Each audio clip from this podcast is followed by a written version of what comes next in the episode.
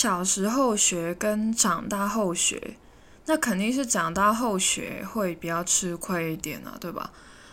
我自己学日文呢，是中学二年级开始的，够大了吧？因为现在那些小朋友可能幼稚园开始学骑马、射箭啊什么的，这是多才多艺啊，这是赢在起跑线什么。然后我现在就是分享自己个人经历，就是中学二年级开始学日文的。那我现在离中二其实已经很远了。那我现在是怎么样呢？然后有听过我以前 podcast 的人都知道，我最近考了 JLPT，然后最近呃二零二二年的 JLPT 又要开始，所以我就想要借此机会分享一下我自己。的经验，长大后才学习一门新的，是全新的语言，从来没有接触过，从小到大，长大后才接触的一个语言，开始。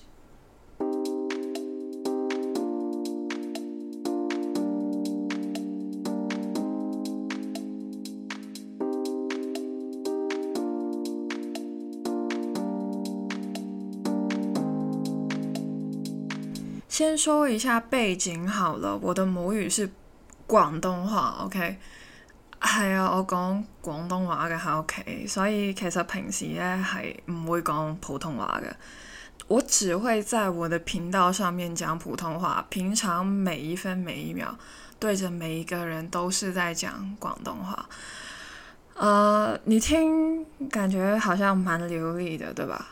就是我希望我这个语言能力不要消退，因为其实真的无论是什么语言、什么能力，其实你不用它呢，它真的会伤手，就是有点腐蚀掉，其实真的会不习惯。所以 Podcast 就是一个很好的渠道，让我练习一下我的普通话，因为真的平常身边的人都是讲广东话的。怎么会有这个机会呢？现在又不能去旅行，现在又不能去很方便的去台湾，不是不能去，是很方便的去台湾。哦，怎么讲？你要我怎么讲？就靠 podcast，对吧？所以就是这个频道啦。然后我从小就是学英文，就是大家应该都知道，其实香港人就是香港人给大家的那个啊印象就是语言能力蛮好的。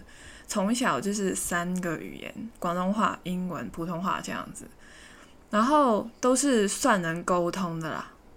那由于到了中学的阶段，我自己就开始喜欢 J-pop，所以呢，就是学了日文。但是当初是自己学的，就是呃看一下歌词，我是看歌词，然后再听他唱什么，然后就跟唱这样子。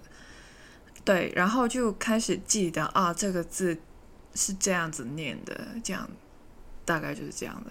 然后一切都是从中学二年级开始，然后一直陆陆续续都是在五十音最最基本的那个阶段上游走，然后最多就是呃自我介绍啊，就最多只能够做到这边，然后点个餐可能就是不行的那一种。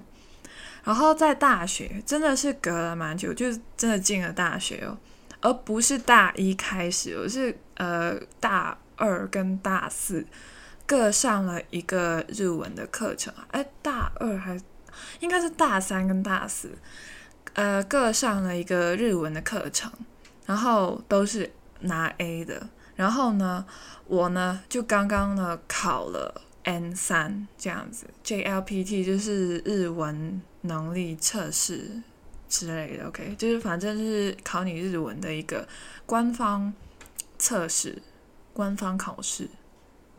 那我现在怎么样了呢？啊，我现在呢，其实还有去尝试学习其他语言。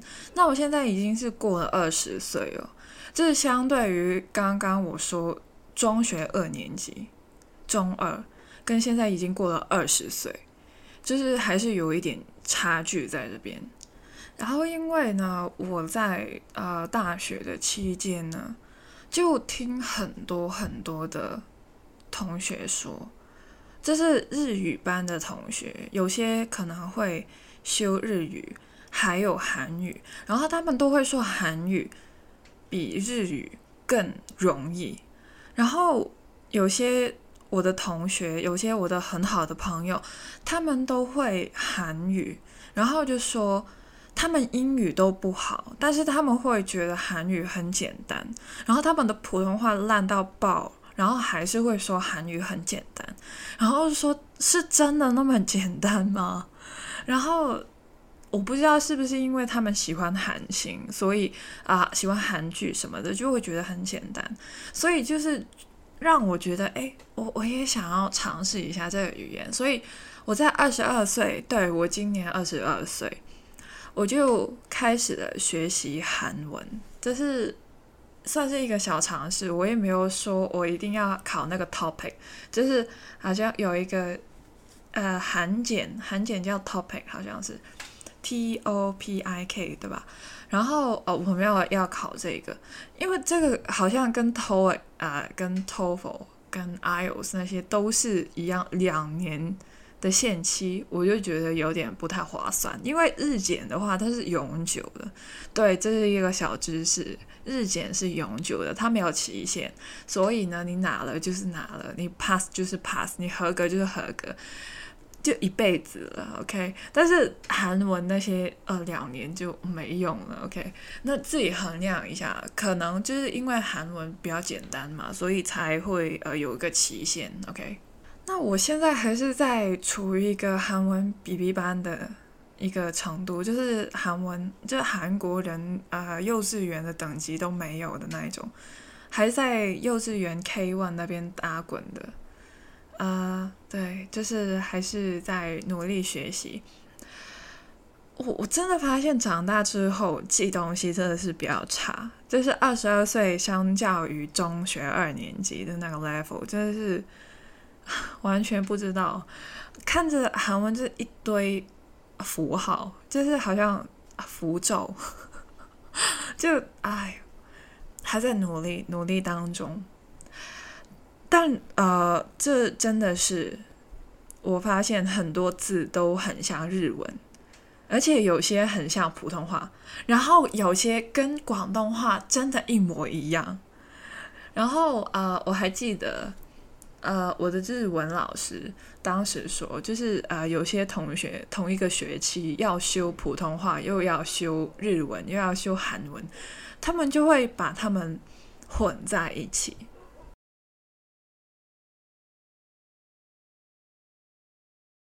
这是一个小分享，我老师教学的经历，就是有个同学把普通话跟日文混合在一起的。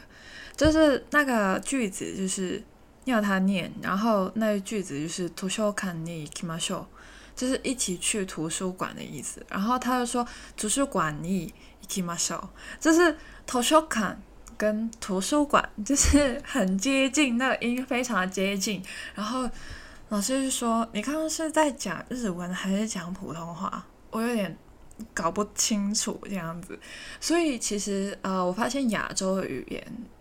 都还蛮接近的，然后其实图书馆、图书馆跟图书馆其实真的很接近。OK，我不知道韩文是什么，但是你看英文就是 library，哎，完全不一样哎。你哪位？还有一次就是去台中，我去台中旅行，在机场就是要过海关的时候嘛，这反正就是他想要我把那个啊包包就是。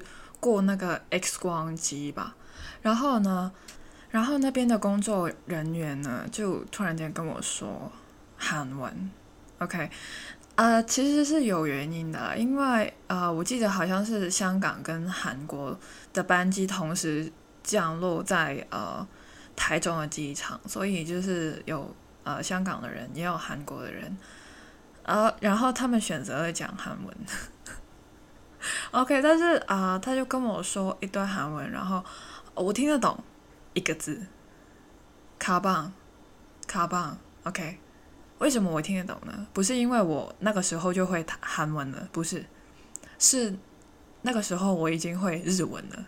因为在日文里面跟韩文里面，原来袋子、包包都是叫卡棒，所以啊，我听得懂这个，然后大概就是猜得到我要把那个包包放上去啦，然后过一下这样子，OK，然后其实那个人看到我好像有点懵，然后他才发现哦，原来有香港的人在这边，OK，没关系，我听得懂。日文。你下次可以讲日文吗？我还以为我来到台中要讲普通话的嘞。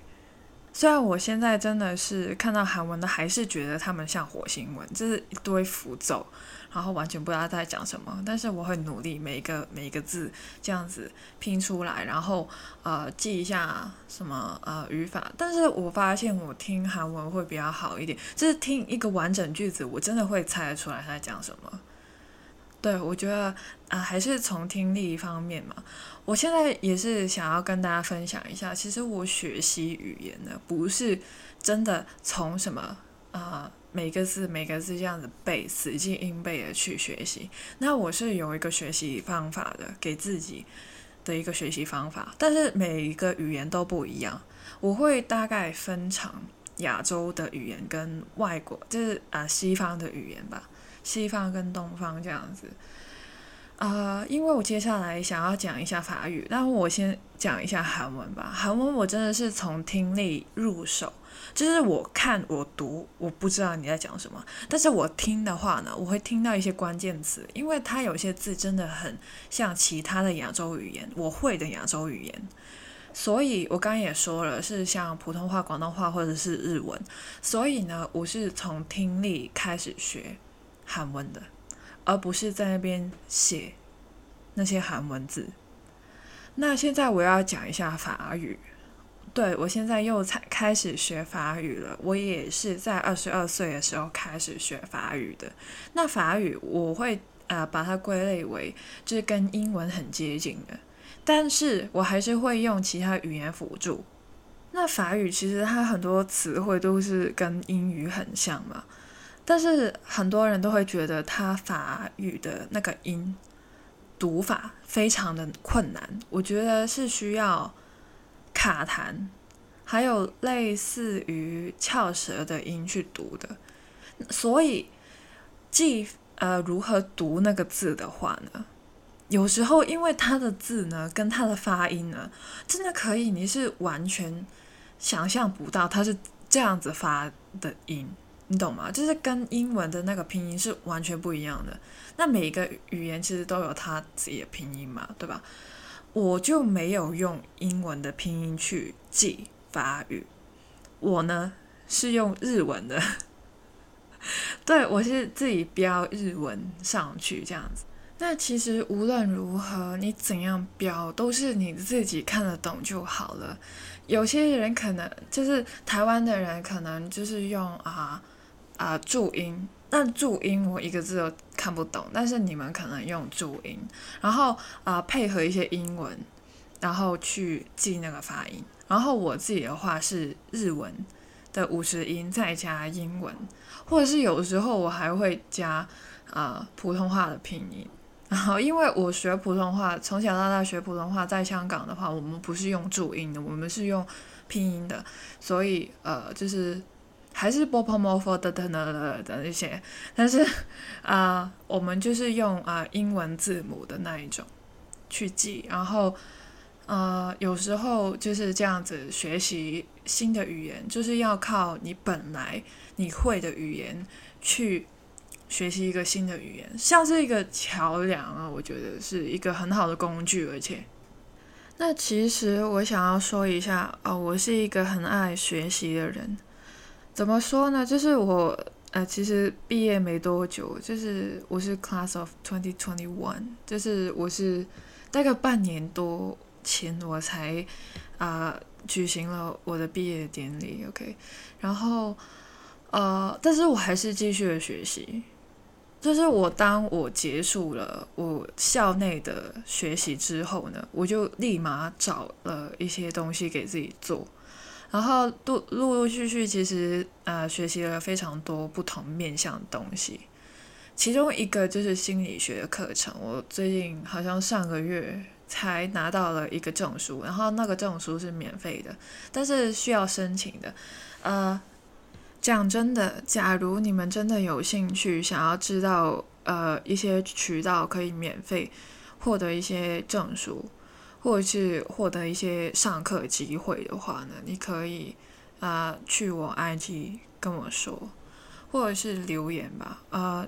I G 可能会比较好一点，因为你可以 D M 我什么的，我都会看。因为呃，我的 I G 其实也是新开的，对我做一年的 Podcast，我现在才看 I G。对，就是啊，我也不是拖延症了，就是我不太爱社交，但是我想要尝试一些新的东西。对，对于我这个内向的人而言，我想要去尝试社交。对，没错，最近开了一个 I G，然后 C C Y A dot L L，然后。啊，资讯栏会有，然后呢，你可以问我一些关于免费学习一些新东西的，或者是一些经历吧。因为我透过 Podcast 这个频道去说我自己的经历，可能有些东西涵盖不到你想要问的范围，你也可以问我这样子，你也可以联系我什么的，都可以在那边。OK，然后呢，啊，那个心理学的课程，因为我。的专业是金融，对，就是真的是啊，什么方面我都想要去尝试一下。比如说呃，语言这样子，我本来就是不是读语言系的，或者是什么啊啊，关于啊文化的东西也不是，我是读金融的，OK。但是我会想要去尝试学习一个新的语言这样子啊，然后就是心理学，因为啊，其实我的学校是有提供这样子的课程，但是。啊，我不太关系啊，所以我就没有修。但是我一直以来都很想要知道关于心理学的课程，所以我就因为现在资讯真的是很发达。你说小时候嘛，你学学习一个东西，然后你就去跟爸妈讲，然后爸妈就会说啊，不要学这些啦，很贵了，很麻烦了。然后三分钟热度的话，又很浪费钱，浪费时间，怎么样？但是现在很多免费的渠道都可以去学习到一些知识，而且是一些很好的呃呃素质的一些呃课程。因为我那个心理学的课程呢，其实是一些名校，就是美国的一家名校呃提供的课程，所以呃算是一个疫情底下，就算你在家里都可以遥距的学习的一个机会吧。啊，它是。呃，不会限时的，就是你什么时候上课都可以，它的东西都在这里。然后它有一些呃呃小测试给你看看你呃学习的怎么样。我自己是做很多笔记。那除了心理学，我还有学习其他东西，比如说音乐。音乐我也是跟一家美国很著名的大学学习的，然后。他们是真的出很多优秀的音乐人这样子，然后还有啊这个的呃乐理，我是从小到大都没有呃认真的学习过乐理这个东西，所以这是一个很好的机会让我去接触一下一些我未知的领域，就是有点开发新领域，然后解锁新技能的那种感觉，哦，怎么有点像口号？OK，哦，不是口号，OK，就是反正就是人生嘛。就是只有一次啊，就是能学多少学多少，OK，就是就撩拨一下世界的那一种感觉。然后除了啊音乐方面，我还有学习啊，因为我是读金融的嘛，然后金融就是商业的那种商科科目嘛。然后商科我之前也说过，我非常喜欢，就是无论是啊呃经济啊，还是管理啊，还是市场学。然后最近就是呃。考了，也就是学习一个修读了一个课程，是一个大公司，呃，不知道你们有没有听过 LVMH，但是 LV 你肯定听过，OK，Louis Vuitton，还有这个 Dior，就是 Dior，一定有听过吧？这些的牌子全部都是 LVMH 这家公司的，就是他们呃的爸爸的那种感觉。然后还有呃一些呃 Sephora 啊，Rimowa 啊，就是那个呃行李箱的牌子啊，还有呃，Sephora 是那个化妆品的品牌，这样子卖很多东西，全都是 LVMH 旗下的东西，东西，哎，牌子。然后又了解到了大公司如何运作，然后考了几个小测试，然后最后有个一个 final exam，全都是 MC，然后就拿到了一个证书。详细也是可以问我，这是一个怎么样的东西？因为哎，大公司哎，你可以接触到他们。然后我我看到很多人会在论坛上面认识新朋友，我是没有做这样的社交。我就是一个比较隐形的透明人，OK，所以啊，也是一个很好的机会，让你认识到大公司的运作，还有啊，认识新朋友，其实蛮多好处的。而且重点是要免费，拜托，这真的是啊，你需要的成本就是啊，时间成本，还有。但是你可以得到的东西很多，你可以写很多的笔记，记很多笔记，然后学到的都是你的，真的很好的机会。我就是一直会去找这些机会的人，因为现在真的很发达。OK，你学习一个新的语言，以前你要去什么？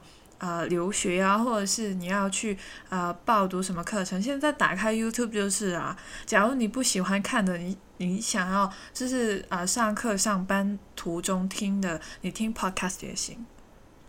还有现在你觉得听不太方便的，你想要看的，你看 IG 也行。呃，那些图片啊什么的，你看影片的有字幕啊什么的，全都很方便呢。所以学习一个新的东西。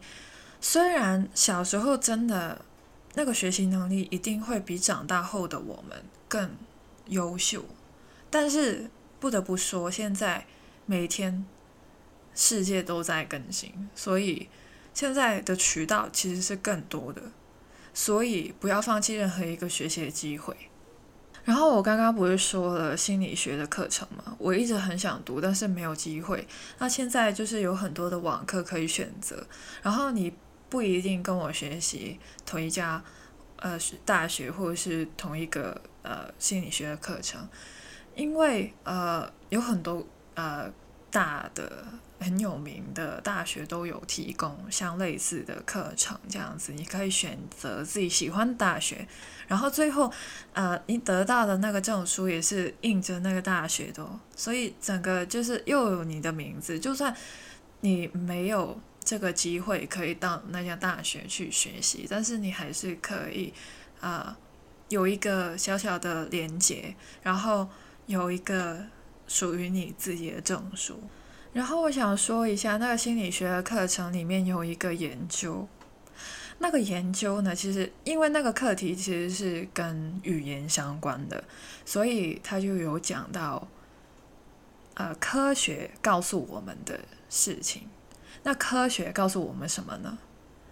然后我还记得，呃，因为他是没结束一个课程，然后就是怎么说一个 chapter，然后呢一个章节，然后他就会有一个小测试，然后那个测试呢，其中一题题目我是答错了的，然后呢那个正确的答案呢，让我有点惊慌。但是有时候科学就是那么的残酷，它就是现实，现实就是残酷。那那个问题是什么呢？他就问：下列哪一个？大概是下列哪一个人最容易 master 一个语言？就是呃，掌握一个语言，哪一个人？然后他有三个选项：第一个是一个十个月的小朋友，第二个是一个十岁小朋友。第三个是十七岁的小朋友，然后我就选了十个月跟十岁。我答案是错的，他是可以多选的，但是我的答案是错的。虽然他可以多选，但是他的答案只有一个，就是十个月的小朋友。所以，假如你过了，就是你已经是一个十岁的小朋友了，你要掌握一个语言，新的语言呢？什么叫掌握呢？他给出的定义就是你要讲的跟 native 一样，就是跟本地人一样。才算是掌握。然后你要掌握一个语言，你最好就是在十个月的时候要接触那个语言，然后要学那个语言，而不是叫一个十岁的小朋友去学。十岁已经为时已晚了，OK 的那种感觉。哇塞，有够残酷吧？所以长大后学习一门语言是不可能的。学习一门新的语言是不可能的，科学告诉我们是不可能的，这心理学的课程告诉我们是不可能的。但是你有没有听到我刚刚说什么？掌握的定义是什么？掌握是跟本地人 native 一样，掌握一个语言。我现在告诉你，其实，呃，我不是不相信科学，但是有时候，呃，科学。它给出的一些 hypothesis 是可以推翻的吗？可以可以一直重复的论证的吗？是真的不可能吗？我不是要违背科学，我想要分享一下我自己的故事，我身边的人的故事。呃，我要分享一个我妈妈的妈妈的故事。然后为什么我要讲成这样子呢？因为我不知道你那边妈妈的妈妈叫什么。因为我这边啊，我我是客家人，OK，啊，香港的客家人跟台湾的客家是有一点不太一样，有一点小小不一样，所以我在台湾听客家话的时候，我就有点不知道他在讲什么。但是我在香港听到客家话的话呢，我我是完全知道他在讲什么的。不信的话，台湾的朋友你可以来香港听一下香港人、香港的一些阿公阿妈讲。啊，客家话的时候，其实是真的不一样。OK，先不说这个，OK。然后，呃，我妈妈的妈妈的故事，她很小的时候就是没有我们现在那么幸福，可以学习到这么多的东西，而且是免费的获得这么多的知识，或者是就算她有钱，也很难去获得一些知识，所以他们都是啊。体力劳动去换取一些金钱什么的，从小就是这样子的生活方式，他们就不会说放时间去学习嘛。但是他就很喜欢学习。然后呢，到了那现在的年纪八十几岁这样子，你知道吗？每一次到他家探望他的时候，我都会看到，呃，他身边有一些纸张。那些纸张都是一些中文字，然后，呃，我就看到，就像我这样子的年轻人，一眼看过去就是一堆没有关系的字啊，但是每一个字我都会念。对于他而言呢，就是一个很好的学习过程。他看到我，或者是看到其他会中文的人呢？他就会拿着那张纸，然后就去问他说：“这个字怎么念？”我在电视上看到这个字，我在啊，我就抄了下来。有时候他抄的不对，就是我们大概会再写一遍给他看，然后或者是啊猜他写的是什么字，然后再教他。然后他问过我，问过我爸，然后问过我舅母，然后他就会。问很多很多人，然后他就会尝试一下学习那个字是怎么念、怎么读，然后怎么呃用，然后用在哪里。他已经八十几岁了，他还是一直努力的学习着这个语言。那他其实是讲客家话的，但是有时候他看到我，他就会跟我说广东话，有点像是在练习，也是怕我不会。客家话，但是其实我会，我每次都跟他说，你可以跟我讲客家话，我完全听得懂。但是他就会想要有点像练习广东话的那种感觉，他就是会啊广东话啊客家话都会去说，然后有时候也会说英文这样子，就是不要把他们都弄没了，这些技能不能弄没了，这是语言能力他拥有的能力。所以，我想要分享这个故事给大家听，就是无论到什么年纪，其实都不算迟。你可以拥有不同的目标啊，不一定要像一个本地人那样流利啊。所以对于日语而言，我自己给自己的目标就是可以到当地，然后假如我要问路、我要点餐什么的，我都可以顺利的进行。然后在那边呃普通旅游的话呢，就是可以知道发生什么事，能看那些地标啊什么的，就是最基本的。一个人去也没有任何的问题的那一种就很好，我就觉得这种很棒。而且本来我自己就很喜欢日本。那我最近因为其实啊，我是大学毕业之后才建立了这个阅读的习惯。OK，就是从小到大都超级讨厌阅读，但是大学毕业之后。我就突然之间爱上阅读，然后 就看了蛮多的书的。呃，我现在已经二十二了嘛，基本上就是中文嘛，就从小学到大，就是还大学毕业，正常一个人都会觉得这个人应该会中文吧。就是你不会说我不会中文，我自己也不会说我不会中文。或者是我不会跟别人说，哦，其实我不太会中文，我也不会这样子啊。我为什么要这样子说呢？其实就是，呃，我看书的时候，我发现一本书，呃，几百页这样子，几百页下来，其实总会有几个字，你是从来没有见过的，你们。看书的时候会吗？或者是有些词汇你是第一次见到的，然后就是这本书教会你的，会有这种情况吗？其实你看不懂一两个字，不太会影响你理解整个故事的内容。我这里想说的是，其实。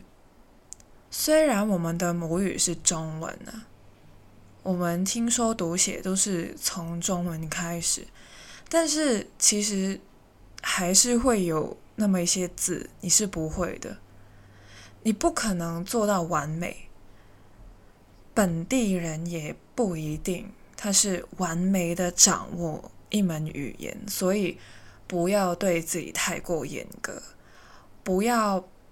想说完美的掌握一门语言，我看不懂某些字，我不会跟别人说啊，完了，我不会中文，不会啊。然后我记得三月的时候，我给自己下定了一个目标，就是要看完一本英语的呃小说，这样子。我已经选择了小说去看，感觉应该不会太过无聊。假如我下定决心一定要做到一件事情，我觉得可行，然后我觉得是我能力范围内能够做到的，我一定要做到。然后那个时候我就说，三月份这个月份，无论我用多少天，就是用尽所有的时间，我都要把它读完。然后那个英文小说大概五百多页纸，然后我就真的用了。刚刚好的一整个月去阅读，然后途中真的是出现了很多的字我不会，就大概我会个百分之七十吧，百分之啊二十是我猜的，猜得出来就是会猜对，然后百分之十就是去查一下字典什么的，因为呃有些字我真的猜不到，然后它又一直重复出现，我才会去。查，因为你假如你一直查字典的话，我告诉你一定会放弃，所以我宁愿猜啊，就可能一两个字它偶尔呃出现了，我不会去查，就是呃我猜嘛，我就略过它。其实中文也是啊，看到中文书，看到一些不不明所以的字，呃就略过，反正整个故事大概还是会知道他在干嘛。那接下来呢？其实我还蛮想要尝试一下阅读日文的书。我应该可能会从漫画开始吧，因为假如一来就是小说的话，可能会呃，不知道在干嘛。OK，啊，然后呢，其实我想说的是，我考日检的时候呢，阅读的那个部分呢，我自己觉得是蛮简单的。每一次我刷题的时候，最高分都是在呃阅读的部分，然后呢，就大概错个一两题吧，最多两题的那种感觉。对，所以感觉我可以学习一下，尝试一下阅读日本的书籍。